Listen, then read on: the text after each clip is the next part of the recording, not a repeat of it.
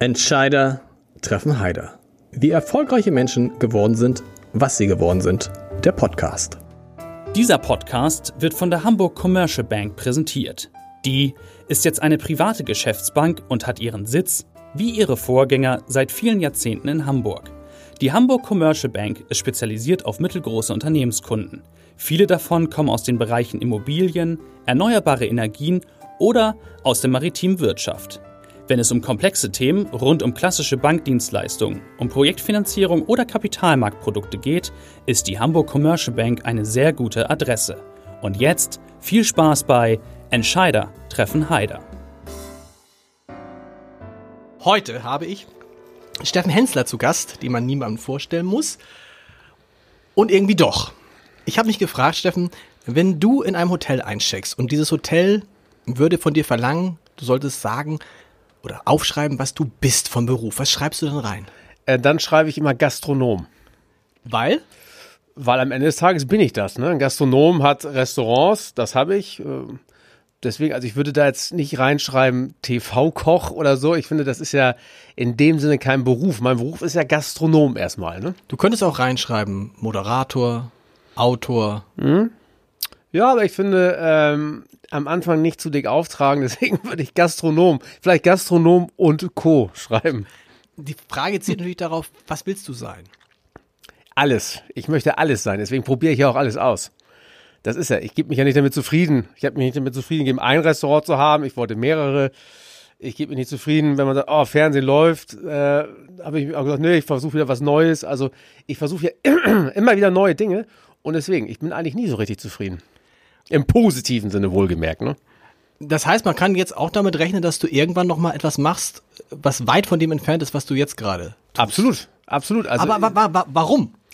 Weil das Neue so spannender ist als nee, das Alte, weil du. Weil ich finde, das ist ja die Frage, wie man sein Leben begreift. So. Ja. Und ich sag mal, so zwischen den 20. und 60. Lebensjahr ist meiner Meinung nach sozusagen die aktive beste Zeit. Da bist du ganz am Anfang noch. Naja, naja. ich bin mittendrin. Ich bin mittendrin und bewege mich aus Ende langsam ja. zu. Und ähm, aber wenn ich nicht jetzt Sachen, die mir durch meine ganzen Tätigkeiten, das ist natürlich das, eine Tür öffnet sich durch die andere und weiter und weiter. Und dann zu sagen, nee, mache ich nicht, weil ähm, habe ich nicht in, mein, in, mein, in meiner Berufswahl noch nie äh, in Erwägung gezogen. Das kommt für mich nicht in Frage. Wenn irgendwas um die Ecke kommt, wo ich sage, boah, geil, interessiert mich, dann mache ich das halt. Und wenn dir Sachen langweilig werden, das heißt langweilig, wenn du sagst, irgendwie, da habe ich alles erreicht, nehmen wir mal die Sendung Grill, den Hensler, mhm. den nicht nur ich, sondern viele gern gesehen haben. Und dann hörst du einfach mit so einer extrem erfolgreichen Sendung auf, die wahrscheinlich noch heute laufen würde. Ja, die läuft ja wieder. Ich mache sie ja wieder. Ja. Also ich fange ja wieder an. Aber damals war für mich die Geschichte auserzählt. Damals war die Geschichte für mich auserzählt. Es hat mich angefangen tatsächlich zu langweilen und ich habe auch selber gemerkt, dass ich nicht mehr mit diesem Enthusiasmus dabei war und das merkt man mir auch schnell an. Also ich kann dann auch schwer so tun, als hätte ich da richtig Bock drauf. Deswegen habe ich dann gesagt, nö, jetzt äh, höre ich einfach mal auf. Wobei du es lange gemacht hast. Vier, was war das? Vier ja, Jahre? vier Jahre, vier Jahre ja, über, ich glaube, knapp 70 Folgen. Was reizt dich am Fernsehen? Ähm, Fernsehen ist, ähm, ich kann da so ein bisschen mein, ähm, mein Teufelchen und mein Engelchen auf der Schulter freien Lauf lassen. Das ist ähm, speziell in so einer Sendung, wie es bei Grill den Hensler war. Ähm, da konnte ich halt meinen ganzen, ich sag mal, meinen ganzen Kopf den ich habe, Sachen, die mir einfallen, einfach machen. Man hat mich da einfach machen lassen. Und das ist ja das, was mir aus so dieser Sendung, wo ich selber aus, wo ich gemerkt habe, das ist ja eigentlich mein Ding gewesen. Das habe ich gemerkt, zum Beispiel bei Schlag den Hensler konnte ich gar nichts machen. Da konnte ich einfach nur äh, das Spiel spielen und das war's. Alles andere war nicht gefragt aber spontan zu sein und Fernsehen öffnet dir einfach so viele Möglichkeiten. Also im Restaurant rumzulaufen und jeden Gast voll zu quatschen ist eine Sache, aber wenn die Kamera angeht und du kannst da rummachen, kannst Entertainment, du merkst, den Leuten gefällt das auch, also du musst auch, glaube ich, dieses Rampensau-Gehen in dir haben, sonst bist du da an der falschen Adresse. Du kannst da einfach so ein bisschen im wahrsten Sinne tatsächlich die Sau rauslassen.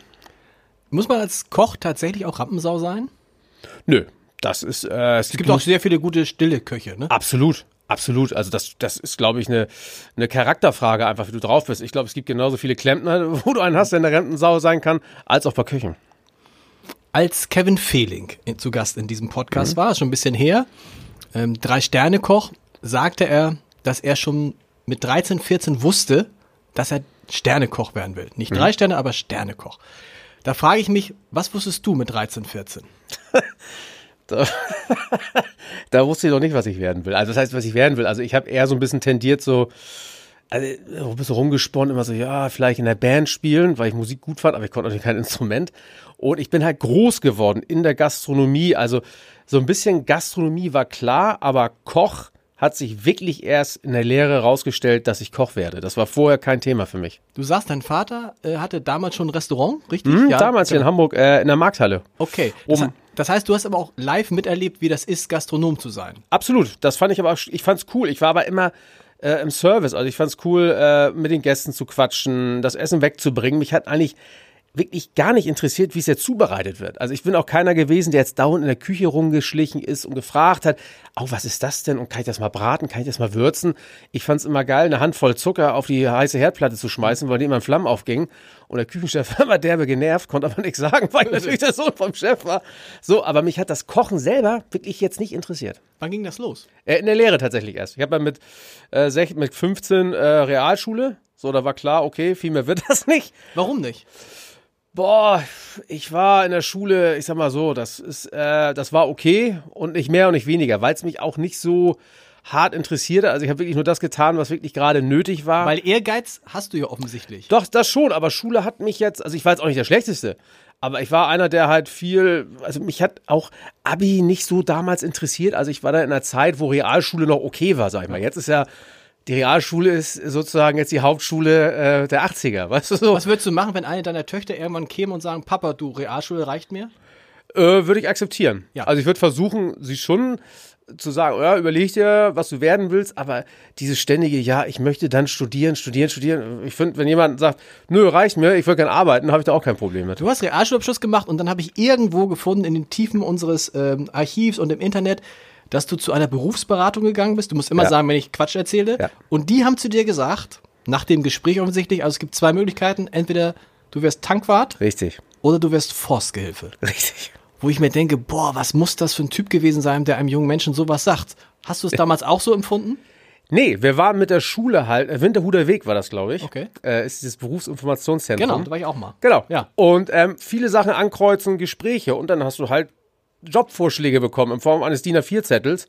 Und da stand zweimal, ich glaube, ich habe irgendwo mal gesagt, ja, draußen arbeiten wäre auch nicht schlecht. Und daraus wurde dann Tankwart, den Job gab es damals noch, und halt dieser Forstgehilfe. Aber es war schon so, ich dachte, nee, also das ist ja nun nicht, das ist ja nun keine Alternative. Ich meine nicht mal Förster selber, sondern der Assi vom Förster. Ja. Also das ist für mich so, nee, also das war nun nicht meine Welt. Ne? Und Tankwart weiß ich jetzt nicht, ob das jetzt der Traumberuf schlechthin ist, nur weil es draußen ist. Also, Aber was hat, was hat so eine Empfehlung mit dir gemacht?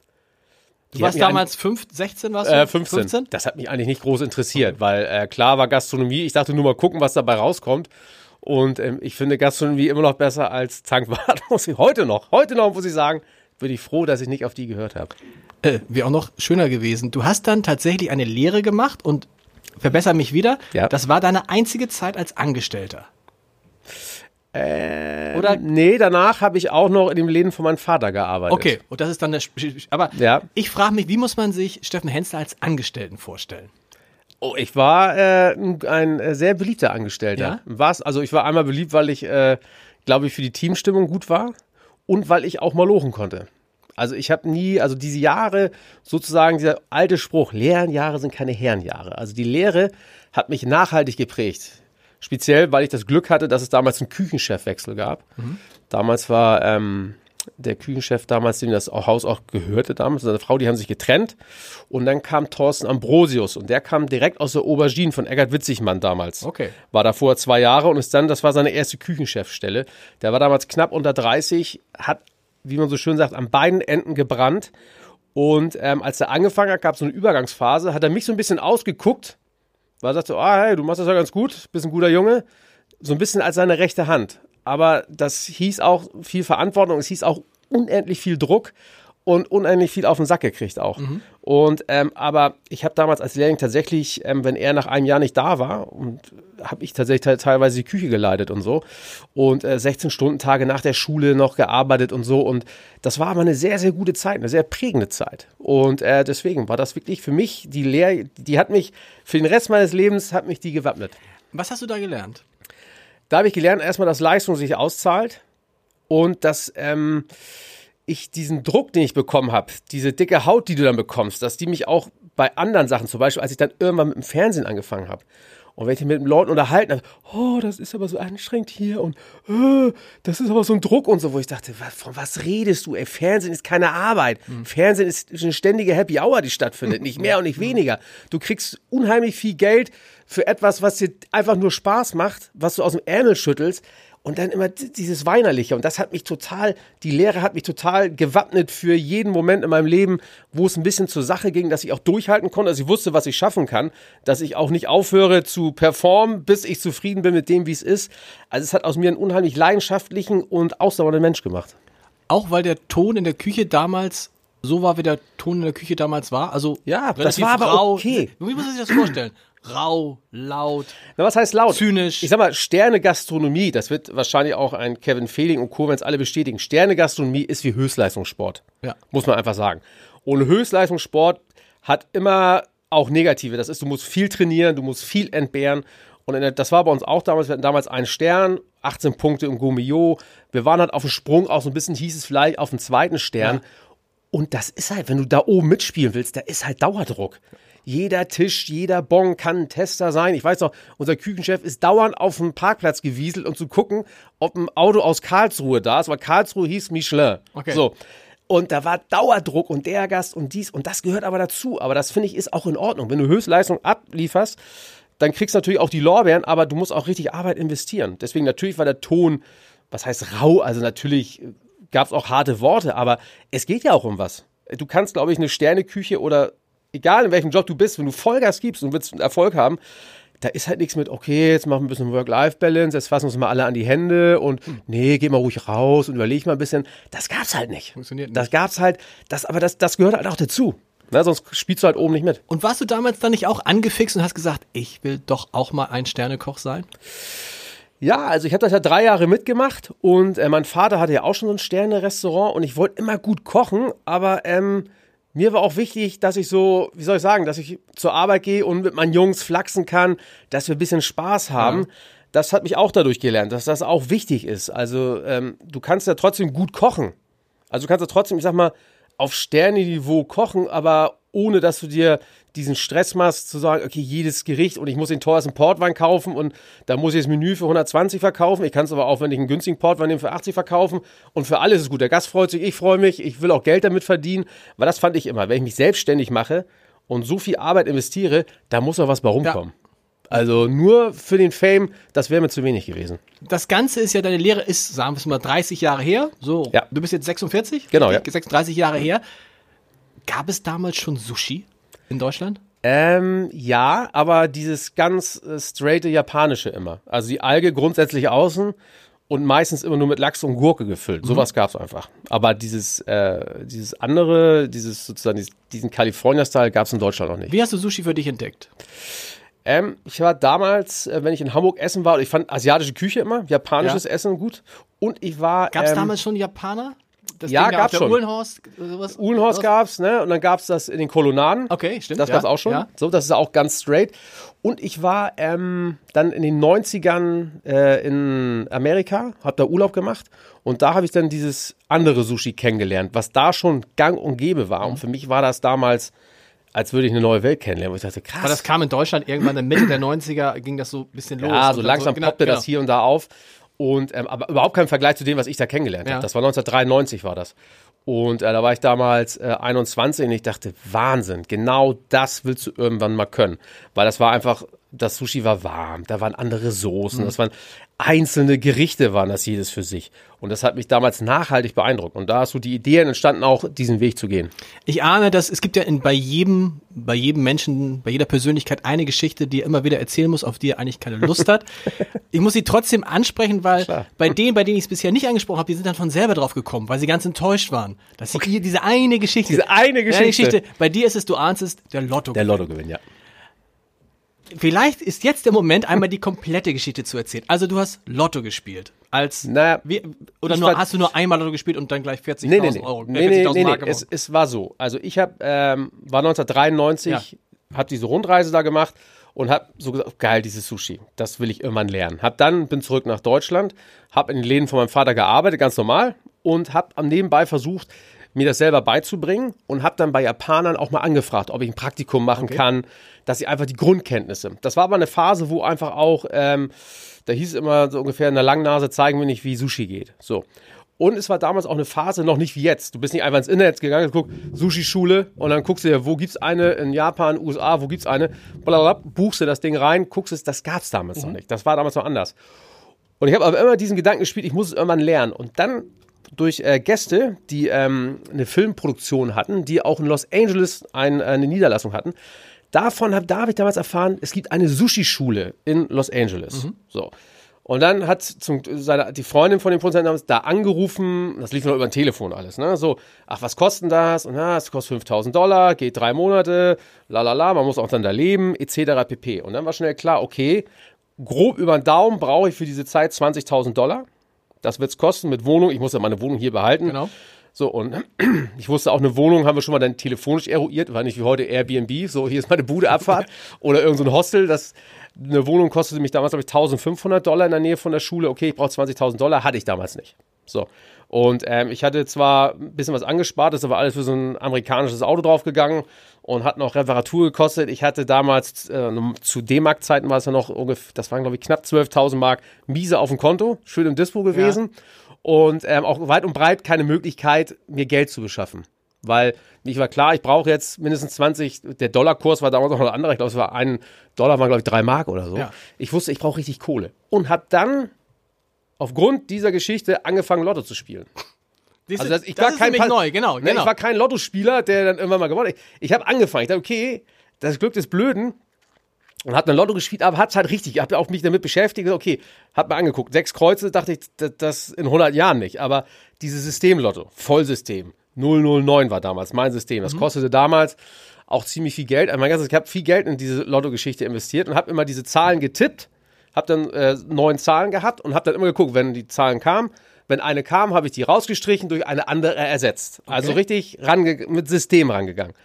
Und irgendwann gab es halt diesen Moment, das hat ungefähr knapp drei Monate gedauert. Weil ich, ich werde es meinem Leben nicht vergessen, morgens losgeschlichen, äh, Brötchen und Zeitung geholt äh, beim, beim Bäcker. So, und es gibt da eine große, äh, das ist nicht das Abendblatt, es gibt aber eine andere große Sonntagszeitung, wo du hinten immer die Lottozahlen direkt Ja. drauf hast. Und ich habe diese Zahlen angeguckt. Und ich weiß es wie heute, dieses Gefühl im Magen, wo ich da, oh, oh, oh, das, das, das, das sind deine Zahlen. Das habe ich gespürt. Ich, weil ich wusste, ihr kennt ja meine Zahlen. So, bin nach Hause gewieselt, wie ein Irrer, bin nach oben gerannt, habe mir diesen Schein angeguckt, meine damalige Frau gerade mit ihrer Mutter gesprochen. Dann habe ich gesehen, dass das fünf richtige sind. Und ich bin komplett ausgerastet Nach in der drei Wohnung. Monaten. Nach drei Monaten hatte ich fünf richtige im 009er System und ich wusste, Baby, es geht nach Amerika. So, und hab, bin da komplett ausgerastet. Sie dann, ich muss mal hier eben auflegen, ich weiß nicht, was los ist. Und dann hatte ich einfach das tierische Glück auch noch, dass nicht so viele Leute die Zahlen getippt haben, weil je mehr Leute die Zahlen richtig haben, desto weniger Genau, ist, ist die Quote. Und ich habe damals dann, das waren knapp 44.000 D-Mark gewonnen. Und das war der Freifahrtschein nach Amerika. Ich finde, das ist eine unglaubliche Geschichte, dass man sich überlegt, ich Ja. brauche Geld und dann nicht, also ich hätte gesucht, ich suche mir einen Job. Klar, ich Aber hatte du ja einen Job. Ja, ich Ich weiß, hatte- aber du spielst So, Lotto und ja. dann wird es auch noch belohnt. Das ist eigentlich ist es unglaublich. Ja, es ist wirklich, es Unglaublich. ist auch jetzt im Nachhinein, als dann Fernsehen und etc. kam immer mehr so auf, so, das hast du doch ausgedacht. Ja. Das, aber nein, es ist wirklich genau so passiert. Und es ist halt einfach, Und es war halt schon, schon für, dein, für deine Arbeit als Koch eine totale Wende, weil danach warst du, der, warst du der große deutsche Sushi. absolut, absolut. Also es wird ja immer gerne so ein bisschen äh, Kritiker, Hensler ist nicht so innovativ und das und jenes in seiner Küche. Aber damals, als wir dann das Hensler Hensler aufgemacht haben, 2001, die Art und Weise, wie wir gekocht haben, das gab es damals noch nicht. Genau. Diese Mischung aus, diese, diese Sterneküche, aber auf, aufgesetzt auf die japanische, das gab es damals Und die Wahrheit ne? ist auch die, dass, dass, wenn man das aus heutiger Sicht beurteilt, man das vielleicht so, damals warst du halt schon Avantgarde. Total. Oder? Wie als wir aufgemacht haben und angefangen haben, ich habe da rohe Jakobsmuschel verkauft, die dachten alle, die, der spinnt doch. Ja. Der ist doch nicht ganz dicht. Und wie viel, wie lange es auch gedauert hat, die Hamburger sozusagen zu überzeugen, äh, ey, du kannst eine Jakobsmuschel so essen und oh, hä, ein Sashimi Ja. mit einer warmen Soße, das ist, hä, das weiß ich aber auch nicht und so. Und nach und nach hat sich dann natürlich durchgesetzt. Und deswegen, ne, es ist, aber es ist tatsächlich einfach so passiert. Ihr habt das Hensler Hensler am 7. September 2001 eröffnet. Ja. Wo man erst denkt, warum nicht? Aber Klar. im Nachhinein denkt man sich, Schlechte Idee. schlechte Idee, weil Ja. vier Tage später, Vier Tage später, 11. ähm, September. 11. September und man muss sagen, das hat, äh, das hat, hat uns auch ein bisschen an den Rand äh, der Existenz nachher gebracht, weil wir ähm, in der ganzen Gastronomie-Szene war kompletter Stillstand auch. Es war ja allgemein Stillstand. Ja. Es gab ja noch dieses eine Thema. Keiner ist mehr weggegangen, ob man es glaubt oder nicht, äh, und wollte irgendwie zeigen, okay, ach, ich gehe essen, ich feiere ein bisschen, ich lasse es mir gut gehen. Das war komplett passé. Ich weiß noch, wie wir die ersten drei Wochen nach dieser Eröffnung ähm, einfach da teilweise nur mit fünf Gästen saßen, mit zehn Gästen saßen, alle schlecht gelaunt, alle, oh, mm, wir müssen, was machen wir, wie, was passiert ist in der Welt. Es hat wirklich zwei, drei Monate gedauert, bis das Geschäft so langsam wieder oder überhaupt in Wallung mal kam. Und wir waren da schon so ein bisschen, dass wir sagen, okay, wenn das jetzt noch zwei, drei Monate so weitergeht, dann war das die kürzeste Eröffnung, die wir je hatten. ja, es ist was anderes, wenn du gerade einen Laden eröffnet hast und keiner kommt. Ja. Weil ihr ja auch, ihr wolltet ja auch wahrscheinlich den Schwung der Eröffnung, große Eröffnung Normal. gefeiert und so. Eröffnung, alles, genau. du willst den Schwung mitnehmen, dich kennt noch kein Mensch. Ja. Mein Vater kannte, mit, mit mir konnte keiner was anfangen. Ähm, du willst natürlich den Schwung der Öffnung und damals gab kein anderes Thema. Da Mhm. gab es nur dieses eine einzige Thema, berechtigterweise auch. Und ähm, ich kann mich immer noch gut daran erinnern, wo dann der Jahrestag war, ein Jahr später, da habe ich das erst richtig wahrgenommen.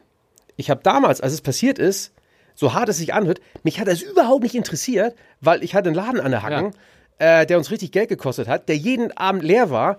Wir wussten nicht mehr hinten vorne, wir haben schon gesagt, liegt's am Kochen, liegt es dies.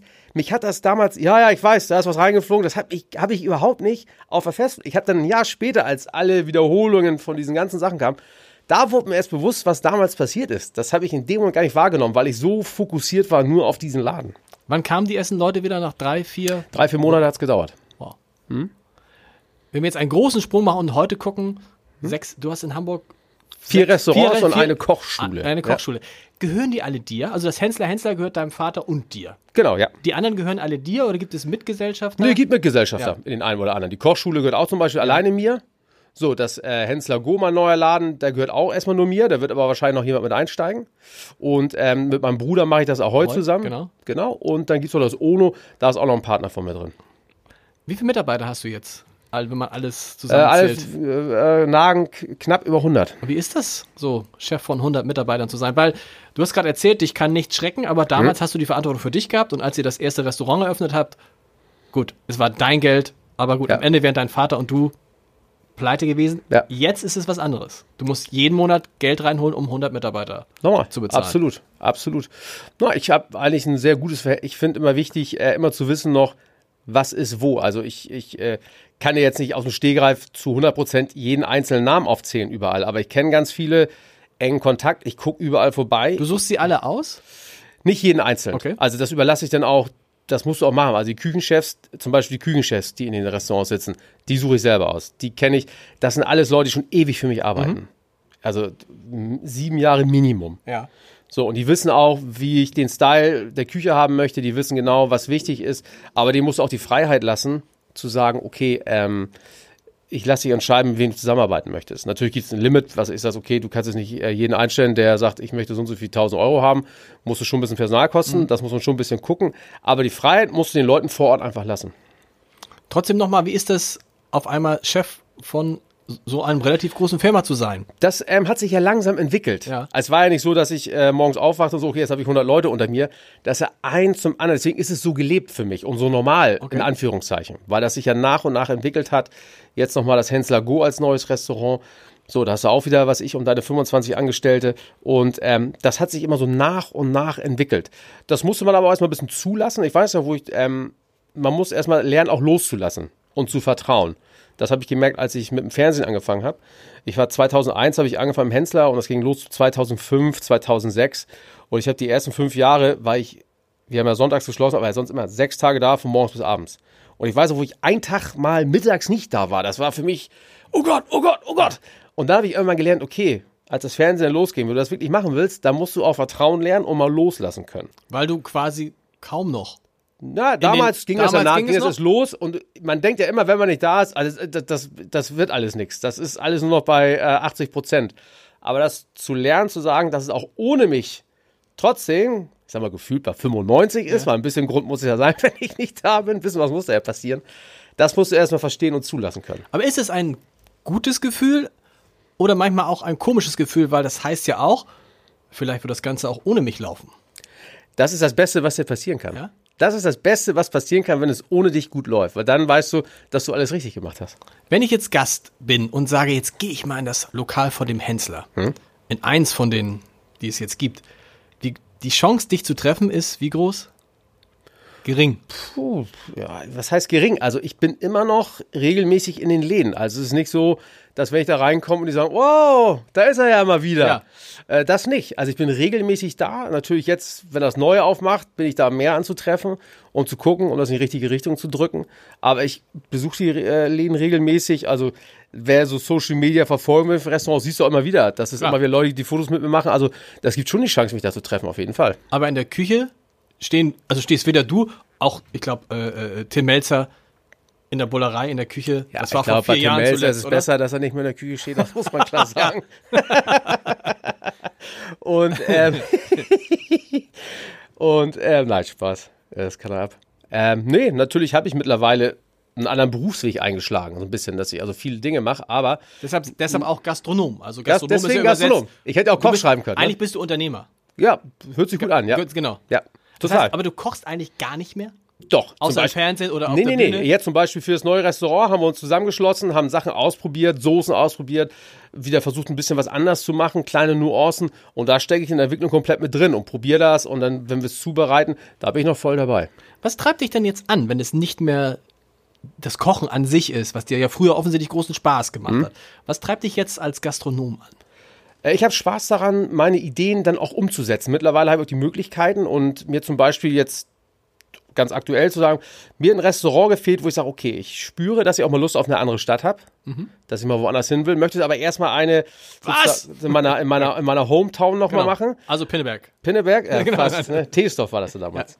Ähm, aber ich, ich will diesen, oder, oder sagen wir, wie nennt man es neudeutsch, jetzt Brands zu entwickeln, Restaurants. Das Ahoy habe ich entwickelt als Idee zu sagen, das ist ein bisschen was Handfesteres, Burger, Backfisch, das ist ein bisschen auch eine andere Preisstruktur, auch der Laden selber in funktioniert anders.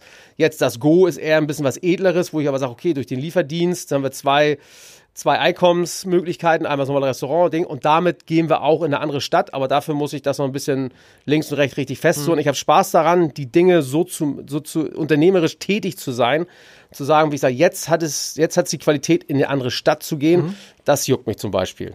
Ne? Und nicht mehr zu sagen, okay, äh, das Püree kochen wir jetzt aber eine halbe Stunde länger oder sonst irgendwas, sondern ich beschäftige mich noch mit den Ergebnissen und sage, so, so, so hätte ich es gerne, so, so, so machen wir es. Und dann gibt es Leute, die es dann auf den Weg bringen. Aber der Antrieb ist was? Die Marke Hensler noch bekannter zu machen? Noch mehr Geld zu verdienen? Wenn man Glück hat äh, und macht was richtig, passiert äh, Zweiteres von alleine. Aber das ist nicht der Antrieb. Also ich mache auch viele Sachen. Ich habe auch mit einem Freund ein Plattenlabel gegründet und da bisher nur Geld reingehustet. Ja. Und äh, da war auch nie der Anspruch, damit Geld zu verdienen. Ähm, natürlich verdiene ich gerne Geld, gar keine Frage. Aber jetzt zum Beispiel die Hensler Go, da habe ich gemerkt, okay, ich will eine Marke schaffen, mit der ich in einer anderen Stadt gehen kann, die stark genug ist, auch den Druck auszuhalten, wo ich sagen kann, das ist das Ding, wo ich in eine andere Stadt gehe, weil ich Bock habe, einfach Sachen zu machen. Also ich habe, ich sitze auch gerne zu Hause und häng mal rum, etc. pp. Aber ich habe Spaß daran, Sachen zu machen, Sachen zu entwickeln und Sachen auszuprobieren. Und deswegen treibt mich das immer so ein bisschen an alles. Ist es ein Zufall, dass mit Tim Melzer und dir die beiden bekanntesten, erfolgreichsten TV-Köche ist irgendwie komisch, weil das sind, ihr Ja, seid Gastronome, Ja. dass die aus Hamburg kommen? ich, ich, ist, ich meine, Hamburg ist ja eh so ein, so so ein Sündenfuhl von äh, Fernsehköchen. Wenn du auch noch äh, Christian Rach mit dazu nimmst Stimmt, oder Poletto. Poletto. Äh, Poletto, also da ist schon ein bisschen was, ne? Rainer Sass, oder das ist schon so ein bisschen Hamburg. Aber ich glaube, Tim und ich, ja, ich glaube, ich glaube, das ist wirklich Zufall. Ich glaube, es ist wirklich Zufall, dass Ihr seid euch, aber ihr seid doch so, so ähnlich, ne? Also ich finde, Tim ist ja noch, wenn man, ich bin ein Ja. großer Fan von Kitchen Impossible, Ja, aber er ist irgendwie gefühlt noch härter, noch dreckiger als du. Ja. Du bist ja schon deutlich. Der ist also, einfach nicht so charmant. Ja. Sagen wir, wie es ist. das ist, wir, wir mögen uns ja auch gerne und wir flachsen ja auch, aber er ist natürlich, das ist natürlich, bei Tim ist natürlich auch, ähm, ich meine, ich finde mich selber auch echt gut, ne? komme ich gut mit klar, ne? aber äh, die Selbstherrlichkeit eines Tim Melzers, da muss ich noch an mir arbeiten. Warst du eigentlich schon zu Gast? Nein. Nee, nee, aber äh, dieses Kommt Jahr das? jetzt. Ja. Dieses Jahr jetzt, ja. Habt ihr schon gedreht? Nein. Nee, nee, nee, das kommt erst noch.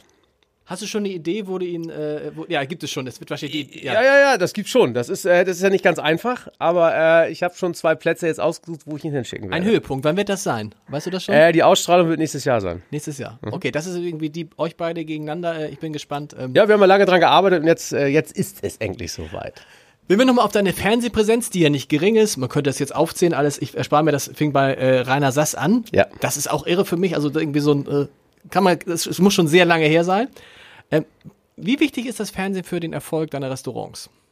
Spielt auf jeden Fall mit rein. Also das, ähm, ich sag mal so, das Hensler Hensler hat auch schon vor meiner Fernsehgeschichte funktioniert. So, aber es macht natürlich, ist dir viel einfacher, wenn du ein bekannter Koch bist und ein Restaurant eröffnest.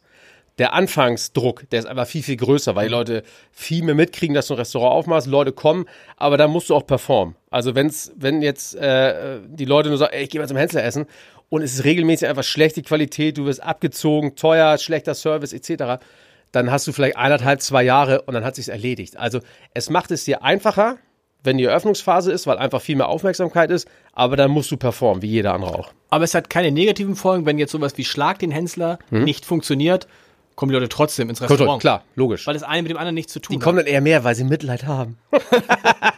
Das habe ich ja, das muss ich ja sagen, ich, äh, da habe ich gedacht, meine Güte, der traut sich was.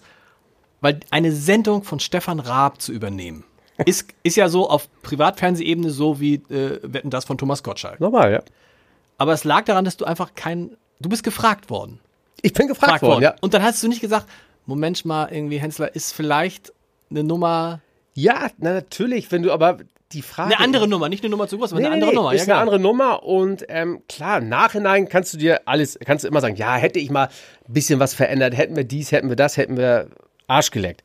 Wenn du gefragt wirst und dann weißt du, okay, und wenn du es dann nicht machst, dann bin ich so einer, der sich natürlich dann dauernd fragt, was wäre wenn gewesen? Absolut. So kann ich sagen, ich habe es gemacht, hat nicht funktioniert, aber ich habe es probiert und war mir nicht zu schade dafür, auch dafür richtig an die Backen zu kriegen. Also ich habe ich war ja nie Everybody's Darling, aber in der Sendung gab es auch richtig Lack, auch von der Presse, komplett, was auch okay ist. Was natürlich, wenn du deinen, Wind, deinen Kopf raushältst, dann gibt's auch mal eine. Ja. Und ähm, aber ich würde es auch immer wieder machen. Also ich würde auch jetzt, wenn so eine Chance ist und einer sagt zu dir, pass auf, warum denn nicht? Was ist, was, was soll, es ist Fernsehen. Ich glaube, das ist, aber, So, ein, ne? das ist aber ein Kernproblem von vielen Leuten. Die Sendung, äh, der Podcast heißt ja Entscheider treffen Heider. Ja. Dass viele Leute, die eben nicht zu den Entscheidern gehören, sich eben nicht trauen, solche Entscheidungen auch zu fällen und dann auch mal zu wissen, äh, was hat Oliver Wurm mal hier gesagt, irgendwie, äh, hinfallen ist auch eine Vorwärtsbewegung. Ja. Schön gesagt. Das stimmt. Ja. Und was ich, was ich interessant fand, äh, äh, frage ich mich, steckt dann bei dir auch eine Strategie hinter, wie du das Ganze beendet hast. Hm. Nämlich relativ schnell und relativ, hast dann, glaube ich, sowas gesagt wie, na gut, will keiner sehen, also lassen wir es. Ja, einfach ganz klar, weil genauso wie ich mich dafür entschieden habe, und dann habe ich aber gemerkt, okay, pass auf, diesen Kampf kannst du nicht gewinnen. Sowohl der Zuschauer sagt nein, danke, die Medien haben dich auf dem Kicker, also es ist, du verdienst gutes Geld, klar, aber darum geht's am Ende des Tages nicht. Ähm, ich habe einfach gemerkt, okay, das, das, das Ding wird nichts mehr. Das wird nichts. Und dann muss ich weder mich noch den Sender noch den Zuschauer damit quälen. Und habe ich für mich festgestellt, pass auf, nach dieser einen Sendung, weißt du was? Der Zuschauer will es nicht sehen, so habe ich es auch gesagt. Das muss man akzeptieren. Natürlich hätte ich mich gefreut, hätte es gewollt.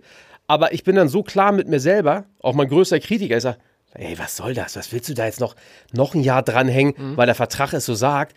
Ey, da hatte keiner mit gewonnen. So, und die Entscheidung habe ich auch gesehen. Die Leute, danach die erste Schlag den Star-Folge war, ähm, wie hieß er? Äh, der Rapper Echo Fresh gegen Sarah Lombardi.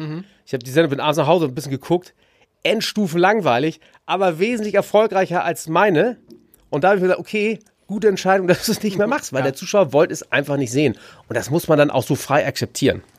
Wie bist du dir auf die Idee gekommen, auf die Bühne zu gehen und eine Kochshow zu machen? Da, äh, auch die, die muss man erstmal haben, weil Ja. An sich ist es ja, kann ich mir eigentlich erstmal nichts Langweiliges vorstellen, als ein Mann, der mit einem Herd auf einer Bühne steht und dann kommt da so ein paar Feuerspiele und so, aber Hm? viel langweiliger kann es eigentlich vom Prinzip erstmal gar nicht sein. Ja, zum Glück ist es ja nicht so. Ja, genau, aber wie, wie, wie kam die Idee, das zu machen und das auch dann ja in, in, in Seelen zu machen, die nicht nur 200 äh, Zuschauer Nee, nee. Ähm, die Idee ist entstanden, weil Jamie Oliver hat das mal gemacht. Okay. Der ist mal in England auf Tour gegangen mit dem Kochen und hat dieses, man kann ja dieses Kochfernsehen nicht vergleichen mit, äh, mit Kochsendungen von früher von Lava und Co. Das ist ja jetzt einfach unterhaltsamer gewesen und ähm, und dann kam so die Idee so ein bisschen auf, gab es äh, eine Live-Agentur, die mich angefragt hat, Mensch, könntest du dir das vielleicht vorstellen? Ich sag so, boah, das ist aber, schon eine andere Hausnummer als im Fernsehen, ein bisschen rumhüpfen und so, ne? Und ähm, ich habe gesagt, aber eigentlich warum nicht? Haben uns ein bisschen Gedanken gemacht über das Programm. Ich habe gesagt, okay, wie ich es sehe, was ich machen will.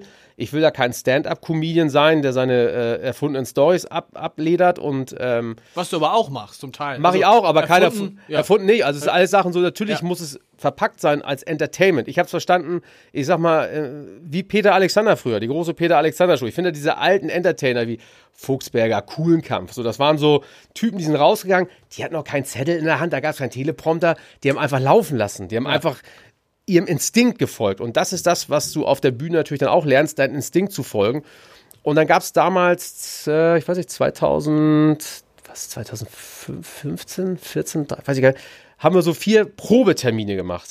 Ähm, und da habe ich halt schnell gemerkt, ey, das ist sozusagen die Endstufe der Unterhaltung. Ja. Weil mehr als live geht nicht.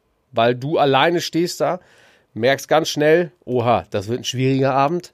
Oder, oh, das wird ein ganz leichter Abend. Ja. Und es ist. Was machst du, wenn es ein schwieriger Abend wird? Also das ist ja das Interessante für alle, die, die mal auf einer Bühne gestanden haben. Ja. Man spürt es leider sofort und es kann sehr brutal sein. Also Ja. Ich kenne das jetzt nur, wenn man Reden hält. Passiert mir zum Glück nicht so häufig, dass ich reden halte schon. Aber wenn dann die Leute ununterbrochen mit sich mit sich selber unterhalten und du kriegst ihre Aufmerksamkeit nicht, eine Katastrophe. Bei dir ist es mal 30. Ja, Was nee. machst du, wenn du merkst, ich krieg die nicht? Also, Du kannst ja nicht sagen, Leute, es hat heute Abend keinen Sinn. Äh, bis nächste Woche. Sowas ähnliches habe ich aber mal gemacht. Ähm, das kommt immer ganz drauf an. Also du versuchst dann, man neigt ja dazu, wenn man, wenn die Leute leiser werden, dass du dann selber sagst, okay, ich gehe vom Gas, aber eigentlich musst du draufgehen Ja. und sagen, okay, irgendwann habe ich euch wieder und biegst vielleicht mal an einer Stelle ab, wo du es sonst nie machst, lässt also ein bisschen mehr Spontanität zu. Oder du merkst, das habe ich in München mal gehabt. Da war ein Abend, da haben wir in eine Halle gewechselt, haben ein bisschen später angefangen und es ging los und ich dachte so, ach du Scheiße, was ist das denn? Ne? So, hab den ersten Teil, der, der eigentlich meiner, ich fand, ich sag, hab gut performt, Ja. die Dinge haben gesessen, aber ich merkte das Publikum, ich habe überhaupt keine Resonanz bekommen. Ich sag, okay, ähm, ich so zu meinem Team gesagt, ich sag, kann sein, dass wir den zweiten Teil, ich sag mal hier und da ein bisschen eine Abkürzung nehmen. Und ähm, hab, ich sag, bin den zweiten Teil voll motiviert reingegangen, hab nach einer Viertelstunde gemerkt, ey, das, das Ding holst du hier heute nicht.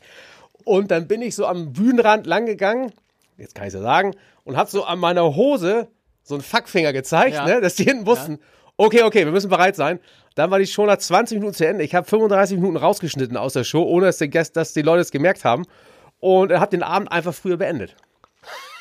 Oh, die Leute, keiner hat es und gemerkt. Niemand irgendwie, in, Und keiner hat sich beschwert. In, in Münchner Zeitung stand nicht irgendwie Nee, Betrug, nicht? nee, weil die wissen das ja nicht. Die wissen das ja nicht. Und äh, die wussten ja nicht, was ich alles weggelassen habe. Ich weiß nur, dass Verdutze Koch von meinem ähm, Assistenzkoch, der mit Ja. mir ist, der natürlich genau weiß, wie die einzelnen Cues sind, wann was passiert. Und auf einmal habe ich komplett Geschichten weggelassen. Er guckte mich nur ganz entgeistert an. Ich so, ihn nur angeguckt und zugenickt und gehofft, dass er versteht, was jetzt gerade passiert. Wie viel davon, von dem, was du auf der Bühne machst, ist tatsächlich geplant? Und wie viel ist. Der Rahmen, ich habe, ähm, es gibt ja immer so, ein- ich sag mal, geplant sind ungefähr äh, 75 Prozent. Okay. Vielleicht sogar auch nur 70 und ich hole ja jedes Mal Leute nach oben.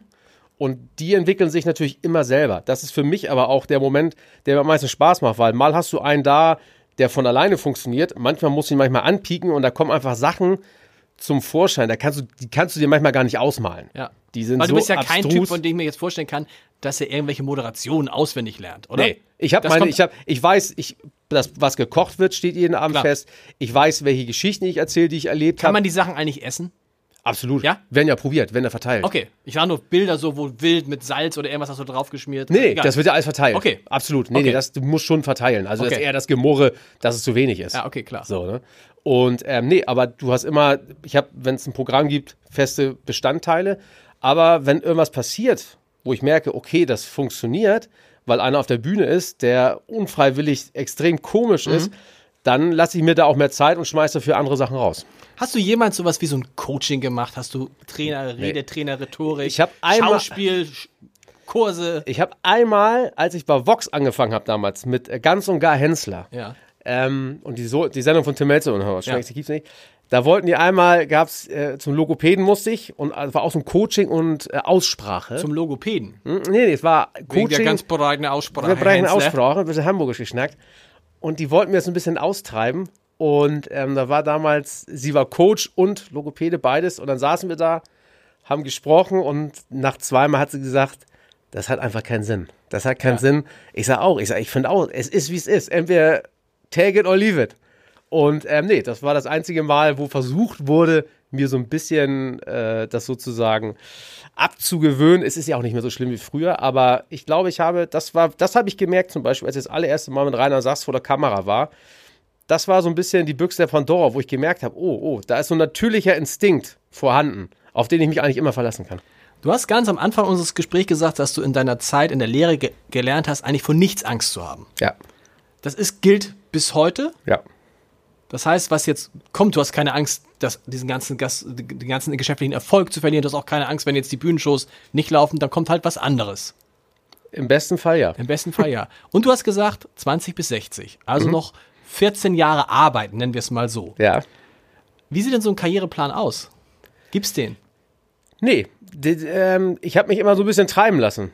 Also äh, zum Beispiel letztes Jahr habe ich gemerkt, war so ein typisches Jahr, wo ich nicht so viel Fernsehen gemacht habe. Ja. Relativ wenig, also eigentlich nur Schlag den Hensler und das war ist ja pro Jahr nur sechsmal. Da hatte ich mehr Zeit, mir Gedanken zu machen über meine gastronomischen Tätigkeiten. Dann kamen solche Geschichten wie das Hensler Go dann raus. Ja. Dieses Jahr weiß ich, werde ich wieder ein bisschen den Fokus jetzt die nächsten zwei Jahre aufs Fernsehen legen, weil ich so ein paar Ideen habe, auch die ich umsetzen will. Kann man das schon mal so ein paar Ideen. Na, natürlich, andeuten. Grill den Hensler wird Kommt, wieder okay, kommen, klar. in einer anderen Frequenz, aber Ja. auch nicht mehr so viel wie früher. Weil ich finde, man muss es ein bisschen kürzer halten und Ja. es einfach ein bisschen besonderer machen. Und ähm, habe so ein, zwei Formatideen, die mich so ein bisschen gerade beschäftigen, die ich versuche mal gucken, ob ich die unterbekomme. Und ähm, da merke ich so ein bisschen, da habe ich jetzt wieder Bock, was zu machen. Das heißt, gastronomisch geht's auch weiter, aber da, aber es gibt keinen Plan, so nach Motto, okay, 2019 muss ich das und das und das Ziel erreichen. Das, ich lasse mich immer so ein bisschen treiben und ich kenne mich ja. Manchmal habe ich Bock auf Sachen, manchmal verliere ich dann die Lust, dann ist es wieder was anderes. Also ich will mir da gar nicht so selber so Vorgaben machen. Welche Rolle spielt Geld jetzt noch in deinem Leben? Ja gut, ich meine, mittlerweile habe ich äh, natürlich mir äh, das hart erarbeitet, dass Geld einfach auch vorhanden ist, dass ich da, dass ich, dass ich Sachen mir kaufen kann, wenn sie mir gefallen oder so. Aber es ist kein Antrieb. Also ich war immer einer, der wichtig fand, dass ich Kohle in der Tasche habe, Ja. weil das ist, da kann man rumlabern, wie man will, wenn man weiß, ey, pass auf, egal was passiert, ich kann die nächsten äh, zwei Jahre oder das nächste Jahr bin ich safe oder hab, hab genug in der Tasche, dass ich erstmal alle durchkriege und kann in Ruhe gucken, wie ich es weitermache. Ähm, ist kein Antrieb, aber ist gut zu wissen, dass es da ist. Also ich finde immer dieses bisschen Getue so, nee, Geld interessiert mich gar nicht. So, Schwachsinn, jeder hat gern eine Tasche voll mit Geld. Braucht mir keiner erzählen. Hat sich dein Lebensstil stark, hat sich dein Lebensstil stark verändert? Dadurch, dass du wahrscheinlich heute mehr Geld hast, nehmen wir mal hoffentlich an, als mit 16. Zum Glück hat sich, ja. hat sich ein bisschen vermehrt. ja. Ähm, ja und nein. Also ich glaube, im täglichen Leben bin ich total easy. Also so ganz normal. Ich, was ich halt mache, ich gehe gerne essen, was weiß ich. Und wenn ich mal in Urlaube fahre, äh, nehme ich lieber das bessere Hotel, weil ich das schon ganz angenehm finde. Aber ich glaube, natürlich ein bisschen steigt das immer. Ne? Hast du so und so viel, dann sagst du, oh komm, nehme ich doch mal die gute Creme. So, nehme ich auch ja, das gute Zeug und so. Aber es ist jetzt nicht so, dass ich da in Saus und Braus, also ich hau auch raus, natürlich hau ich auch raus. Also ich bin jetzt nicht so ein, nicht so ein Geizknüppel und so. Ich finde, what äh, comes around goes around, ne? Ja. So. Und äh, man muss auch was rausschmeißen, damit es auch wieder reinkommt. Und aber auch meine Mitarbeiter verdienen alle gutes Geld und so. Ich finde, es nützt auch nichts immer nur immer, ja, nee, für später. Nee, ich meine, jetzt, jetzt ist ja, wo ich sage, 20 bis 60, glaube ich, ist die aktive heiße Phase. Und jetzt muss auch ein Auto sein, wo ich sage, okay, das hat äh, 600 plus PS. Und nicht, wenn ich 65 bin, Solange es kein Diesel ist, dann ist es in der Größenordnung nicht. nicht mehr, nicht mehr. Nicht Gibt es leider nicht. Nicht soll ich ihn genau. kaufen. Ähm, ich finde, ich muss mich nicht mit 65 hinter das Steuer eines Porsche Turbos setzen. Oder mit 70. Ja. Kann ich machen, aber das werde ich nie, das Erlebnis des Fahrens werde ich nie spüren. Ich war jetzt gerade in Lappland für ein Fahrradtraining da über die Eis, über so gefrorene Eising geballert und so. Weißt du, solche Sachen, das mache ich halt jetzt. Warum, und, ähm, warum machst du sowas auch noch? Du bist den Kilimanjaro auch bestiegen. Da, ja, und irgendwie, irgendwie hat man das Gefühl, alle diese Menschen, die auch beruflich was geschafft haben, die kriegen immer nie genug. Also, wenn mal was geklappt hat, Haken hinter, dann freuen die sich zwei Wochen darüber und dann muss irgendwie das nächste große Ding kommen. Bei dir dann auch noch privat, offensichtlich. Also, Kilimanjaro ist ja privat, das ist jetzt. Ja, aber das ist ja privat. Ich war ja viel in den Bergen unterwegs. Das kommt auch gerade ein bisschen zu kurz eigentlich, weil ich, ich Mont Blanc, Eisklettern, aber nicht nach Motto, jetzt muss ich irgendwelche Gipfel abhaken, sondern ich einfach gemerkt habe, in den Bergen selber, das ist eigentlich, eigentlich, eigentlich mit der beste Urlaub, die beste Zeit, die du haben kannst, weil du einfach sehr reduziert bist, bist raus aus allen, Keine E-Mail, kein E-Mail, kein Gesabbel, kein, kein, kein Handy, sondern aber kein Gesabbel? Ja, wenig, ne? Am Berg ist wenig. Aber wie ist das? Kann man sich Steffen Hensler vorstellen, äh, dass er wenig redet? Ja, Ja? absolut. Klar. Nö, Behaupte ich auch von mir, stimmt aber nicht. Ja, ich auch. ich hoffe, es stimmt. Stimmt. Also du brauchst tatsächlich für dich auch so diese Phase, wo du dann tatsächlich ganz anders bist? Na, wo ich einfach, also natürlich bin ich einer, der gerne äh, sich unterhält. Ja. So und zwischenmenschlich finde ich wichtig. Also Ja. gerade in heutigen Zeiten, diesen ganzen äh, Social Media Terror, finde ich gerade wichtig, auch mal sich hinzusetzen, zu quatschen, mal zu labern, was der andere denkt. So lernst du auch Menschen kennen. Es gibt ja nichts Spannenderes als andere Menschen eigentlich. So. Ja. Deswegen ne, wird es auch diesen Podcast geben. So ist es. Und ähm, deswegen, aber ich kann auch schon sagen, okay, ich setze mich hin, äh, bin einfach ruhig, äh, lese ein Buch und äh, alles ist schön. Wir müssen noch mal insgesamt über den Ton sprechen. Du hast es auch oft schon gesagt. Viele Köche haben es gesagt. Der Ton in der Küche war immer ein heftiger. Frage ich mich, ist das heute immer noch so? Ändert sich der Ton in der Küche? Klar, das ist, ist schon was anderes. Also du kannst das, da hat sich schon was verändert. Ich glaube, in der gesamten Gastronomie hat sich was verändert. Auch äh, was Arbeitszeiten angeht, etc. Also das ist nicht mehr so wie früher. Klar, Spitzengastronomie bleibt Spitzengastronomie. Also wenn, das ist wie, wenn du bei Olympia mitmachen willst, musst du auch mehr trainieren als andere. Und da muss man auch mal den kurzen, den, kurzen, den kurzen, schnellen Weg gehen. Ja, also ich finde halt immer, ich finde es halt immer schwierig, wenn Leute immer sagen, auch, oh, die Arbeitszeit in der Gastronomie. Ich meine, wir wollen ja gerne abends alle essen gehen. Ja. So, irgendeiner muss das zubereiten. Ja. So, da, Und man ahnt, man, wenn man in die Gastronomie geht, hat man auch eine Ahnung, dass es vielleicht eher Ja. abends sein könnte. normal, das, das, das Genau. gehört halt zum Job dazu Genau. und ist ja auch nicht schlimm. Ich weiß auch nicht, was die Leute, ich merke das ja gerade, viele Diskussionen auch, ähm, dieses oft malträtierte Work-Life-Balance. Ja, Life-Balance ist gut. Du musst aber worken for money, damit du Life-Balance leisten kannst. Am besten ist, Ne? wenn du nicht weißt, finde ich immer, was ist jetzt, also was wir jetzt hier gerade machen. Hm. Ich bekomme äh, glücklicherweise dafür anscheinend Geld. Ja. Ich empfinde es aber jetzt nicht als Arbeit. Ja, das ist das Beste, was du So, so muss es ja Ja, genau, laufen, so ne? muss es sein. Warum sind, warum sind nur Männer Köche? Warum gibt es eigentlich kaum Frauen, die kochen? Es gibt, es gibt welche, aber nicht viele. Nee, gibt nicht viele. Sch- Schwer zu sagen. Also es ist natürlich, äh, das war aber immer so. Ich glaube, ich, glaub, ich habe im Hensler Hensler jetzt in, in den ähm, 18 Jahren, äh, 17 Jahren, wo es den Laden gibt, glaube ich, insgesamt mal zwei Köchinnen da gehabt oder drei. I don't know. Ich weiß nicht, ob das vielleicht zu anstrengend ist. Ich habe keine Ahnung. Also es ist kein Job, der jetzt unbedingt frauengerecht ist. Ja, aber Vielleicht. ja, vielleicht liegt es daran, weil, aber normalerweise kenne ich ja sehr, sehr viele Frauen, die deutlich besser kochen als ich zum Beispiel. Also ja, gut, es gibt wahrscheinlich viel, deutlich viele Männer, die besser kochen als du. ist es eigentlich immer noch so ein, ist das noch so ein Punkt bei Frauen? Ein Mann, der gut kochen kann? Ich glaube, jeder Mann, der ein gewisses Handwerk äh, beherrscht und speziell das Kochen ist natürlich, wenn, recht, ja. wenn man jemanden sieht, der gut kochen kann, also was heißt gut kochen, der zu Hause steht, das Gemüse so entspannt nebenbei, wenn ich das schneide, brauche ich nicht drüber nachdenken. Ich sage nicht, okay, jetzt schneide ich die Karotte, sondern da, da, da, da, das läuft nebenbei, du rührst das um, du hast so eine Selbstverständlichkeit. Das sieht natürlich immer, professionelle Arbeit sieht immer gut aus. Gar keine Du Frage. hast recht, das ist auch bei so einem Tischler so. Ich merke das Ja. immer, dass meine Frau, glaube ich, eine große Bewunderung hat für so Handwerker, die bei uns nach Hause kommen und das alles reparieren und denken, guck mich dann immer so an mit so einem Blick, warum kannst du das eigentlich nicht? Ja, das ist aber ein Handwerk. Ja. Ich habe zum Beispiel als Kind habe ich Fensterputzer äh, bewundert, weil ich fand diese Bewegung, die sie gemacht Ja. haben, die war ja nicht einfach von links nach rechts abziehen. Das war immer mit diesen Schwüngen. Ich stand, ich hätte da stundenlang zugucken können, weil ich dachte immer, geil. Dann hat er seine Tasche da gehabt, wo diese Dinger drin waren und Ja. so.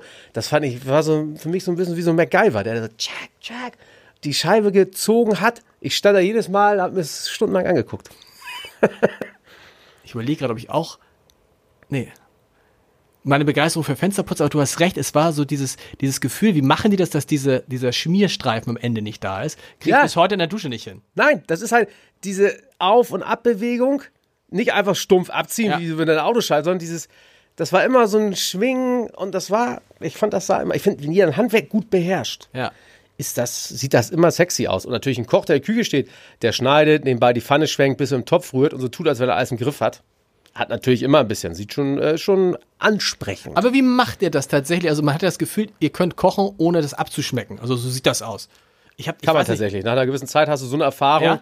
dass du, ich versuche das auch manchmal, äh, sozusagen, dass ich blind würze und sage, okay, ich mache da nichts mehr dran und lass es dann probieren und äh, man kann sich, man hat das irgendwann im Gefühl. Ich habe viel Grill den Hensler gesehen und habe mir immer die Frage gestellt, kann er eigentlich doch verlieren oder kann er wirklich nicht verlieren? Weil du hast es immer ganz souverän genommen, aber irgendwie sah man dann doch, das Gesicht war ein anderes, als wenn du locker so eine Folge durchgewonnen hast. Absolut, klar. Äh, ich trete ja nicht an, um zu verlieren. Ne? Dann wäre ich ja der Falsche für die Sendung. Und ähm, das ist natürlich beim Kochen auch immer was sehr, sehr Subjektives. 100 Meter Lauf ist klar, wer erster, zweiter, dritter, vierter ist. Ähm, beim Kochen, du denkst, du hast was Gutes abgeliefert, dann hörst du die äh, Jury darüber reden und denkst schon, was, was, was erzählen die denn da? Dann sind die Punkte auch noch so diffus. Dann äh, der andere Zweifel, du hast den Teller gesehen und eigentlich kannst du auch im Essen als Koch schon ansehen, ist das gut oder ist das Okay. schlecht. Wo du denkst, das kann jetzt nicht dein Ernst sein, dass der jetzt hier gerade gewinnt. So, und dann bist du natürlich schon mal schnell genervt, ne? Weil das halt einmal, Geschmack ist ja extrem subjektiv, ne? Was wäre das Schlimmste, was Tim Melzer dir antun könnte? Also was wäre der allerschlimmste Land, in das er dich schicken könnte? Ich glaube, das Schlimmste wäre, wenn er mich in sein eigenes Restaurant schickt. ich bin gespannt. Also wir, er, er wird sich, glaube ich, also wir wissen beide, dass das äh, sozusagen eine sehr besondere Sendung wird. Und ähm, ich glaube, er hat natürlich einen Vorteil, weil er jetzt einfach schon ein paar Folgen gemacht hat. Er weiß, worauf es ankommt. Und ähm, der wird sich schon für, mir, für mich was ganz Besonderes ausdenken, glaube ich. Wo ich dich hier, wo ich dich hier habe, eine letzte, fast schon private Frage, aber die umtreibt mich jetzt seit zehn Jahren um. Ich habe mal in Hamburg eine Wohnung gesucht. Und äh, dann traf ich auf einen Makler und als wir den, das Treppenhaus betrachten, betraten, sagte er, Sie müssen hier einsehen, das ist ein ganz tolles Haus. Hier wohnt auch Steffen Hensler. Dann habe ich mir das Haus angeguckt und dann sind wir runtergegangen und da habe ich aufs Klingelschild geguckt und da habe ich gesagt, wissen Sie, das fand ich jetzt echt unfair. Steffen Hensler wohnt hier nicht. Gucken Sie mal. Und dann hat er gesagt, doch. Da steht aber nur Koch dran. Und ich will nur eine. Also, hat er mich jetzt reingelegt oder bei Steffen Hensler steht Koch. Äh, damals ja, stimmt. Aber, und wie hast du damals, also wenn du, wie hast du denn Post gekriegt? Weil die meisten werden ja nicht geschrieben haben an Koch. Nee, XYZ. CO. Immer CO im Anhang. Okay. Weil es natürlich einfach, es gibt, ähm, es gibt einfach Fans, die ähm, ein hohes Interesse an einem haben. Ja. Und ich privat ja mal re- sehr äh, strikt zurück, also es geht keinem was an, finde ich. Privat heißt ja nicht umsonst privat. Ja. Und ähm, wenn da unten ein Hensler an der Klingel äh, steht, dann äh, ist mir die Gefahr, dass du irgendwann Ding Dong, Ding Dong, äh, ich habe mal eine Frage. so, deswegen habe ich äh, damals, warum ich jetzt gerade Koch genommen habe, damals äh, weiß ich auch nicht Doch, mehr. ist ja, das ist ja einfach zu erklären. So oder? einfach ja, zu genau, erklären. Ja. Aber die, die Postboten verstehen das schnell. Die Okay. haben, ah, alles klar, so, ne? Und auch wenn Pakete kommen, die haben es auch gereilt. Aber es ist immer der Zusatz Steffen Hensler, CO Koch. Koch. Hm? Vielen Dank für den Besuch. Hat großen Spaß gemacht. Vielen Dank. Klar, ebenfalls.